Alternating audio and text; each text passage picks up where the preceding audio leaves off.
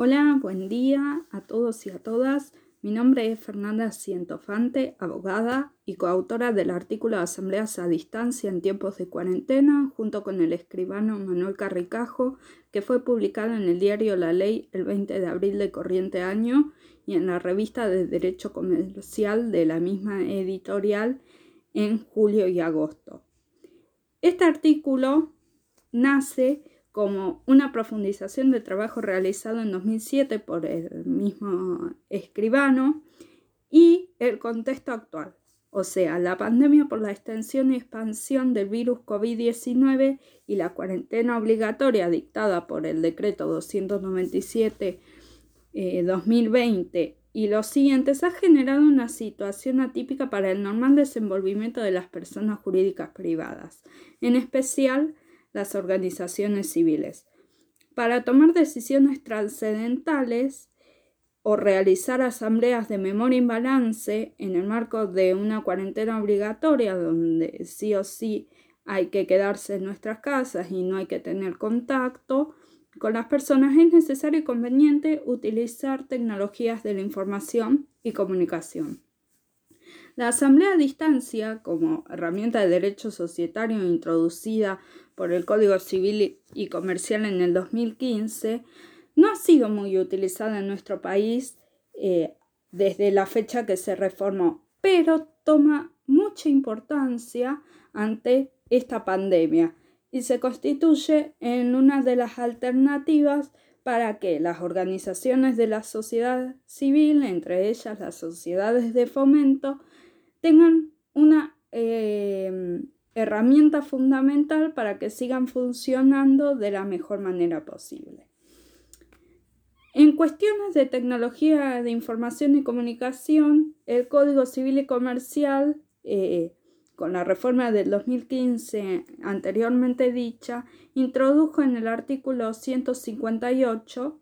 un párrafo que dice que en ausencia de previsiones especiales rigen las siguientes reglas. A. Si todos los que deben participar del acto lo consienten, puede participar en una asamblea o reunión de órgano de gobierno utilizando medios que les permitan a los participantes comunicarse simultáneamente entre ellos. Esta frase habilita el uso de la tecnología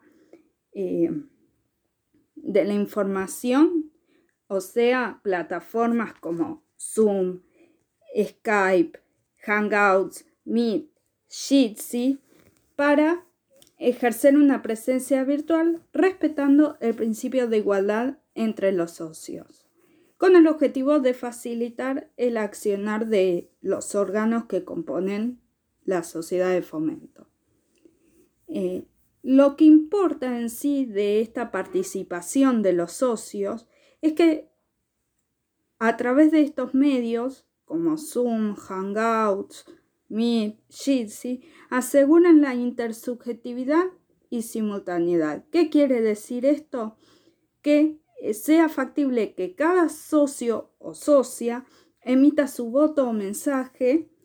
y dirigirlos a otros y que estos puedan recibirlos simultáneamente al mismo tiempo. En las reglas básicas de la comunicación, pero en derecho es muy importante para que se conozca la voluntad eh, de los socios.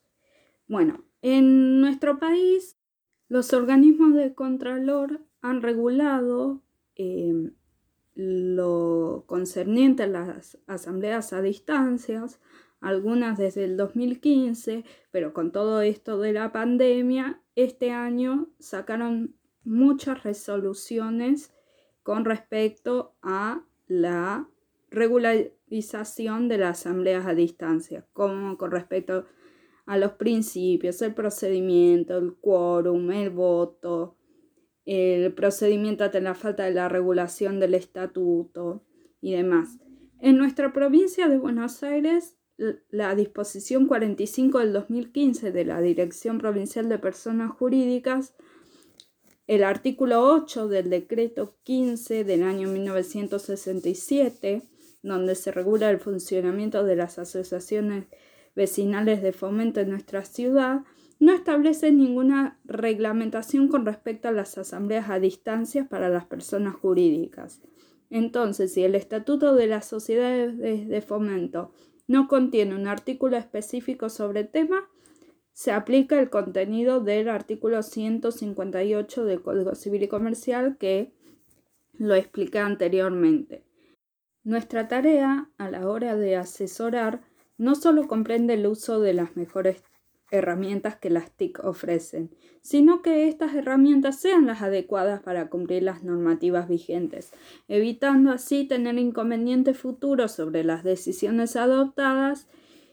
y los administradores responder por daños y perjuicios que establece el artículo 160 del Código Civil y Comercial. Por eso, el uso de tecnologías de la información y de la comunicación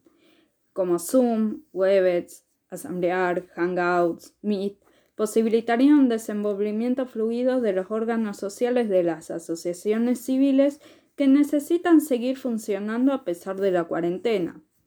Acá destaco algo muy importante que es el rol del escribano como operador del derecho y como tercero de confianza, ya que puede aportar en la seguridad jurídica del uso de esta herramienta.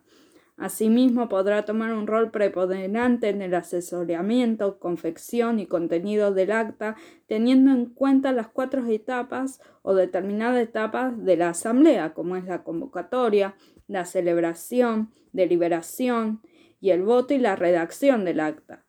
como por ejemplo verificar el estatuto social, la convocatoria, los recaudos técnicos, el lugar de reunión, organizar las conclusiones para volcarlas en el acta protocolar, cumpliendo con los requisitos establecidos por los organismos de Contralor. En el artículo sostenemos que Zoom es la mejor aplicación gratuita para realizar asambleas o reuniones a distancia, ya que ofrece una variedad de herramientas que otros servicios lo ofrecen con un costo y sus planes de pago son accesibles con varias ventajas. Se puede realizar complementos de notificaciones fehacientes con el calendario de Google, em, ya que automáticamente envía emails con el día, horario, el link para acceder, intercambios de opiniones en forma escrita a través del chat u oral. El secretario de actas puede ser nombrado anfitrión para grabar la grabación de la reunión o la asamblea en su dispositivo o en la SoundCloud para disposición de los socios y de los organismos de contralor, ya que en algunas disposiciones de los organismos establece que la reunión la deben de grabar y tenerla eh, a disposición durante cinco años. Bueno, esto es muy importante. Asimismo, eh, establecer el quórum usando la sala de espera, establecer un diálogo con los socios con la herramienta levantar la mano, realizar las votaciones utilizando una pantalla compartida y la pizarra, entre otras funciones que ayudarían al desarrollo normal de eh, la asamblea. Ahora, eh, hace un mes, salió otra plataforma que se llama Asamblear, que es una plataforma específicamente para realizar asambleas a distancia, cubriendo todas las normativas, por ejemplo, de la Inspección General de Justicia y de la Dirección Provincial de Personas Jurídicas, eh, y para las asociaciones civiles es gratuita y ofrece un montón de herramientas específicamente para el desenvolvimiento de las asambleas a distancia de una manera fácil.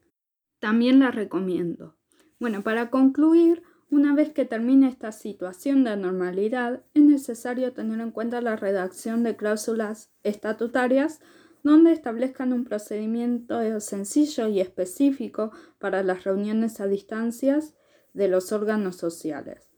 teniendo en cuenta los principios de igualdad, accesibilidad, simultaneidad e intersubjetividad, la convocatoria por medios electrónicos y protección de los documentos necesarios para la asamblea, identificación de los socios, forma de contabilizar el quórum y el voto, la grabación de la reunión y la redacción del acta. Asimismo, tener en cuenta la inclusión de un domicilio electrónico con la reforma del artículo 75 del Código Civil y Comercial dentro del marco de la reforma de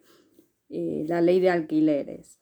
Muchas gracias, espero que esto le haya sido claro para realizar las futuras asambleas ordinarias.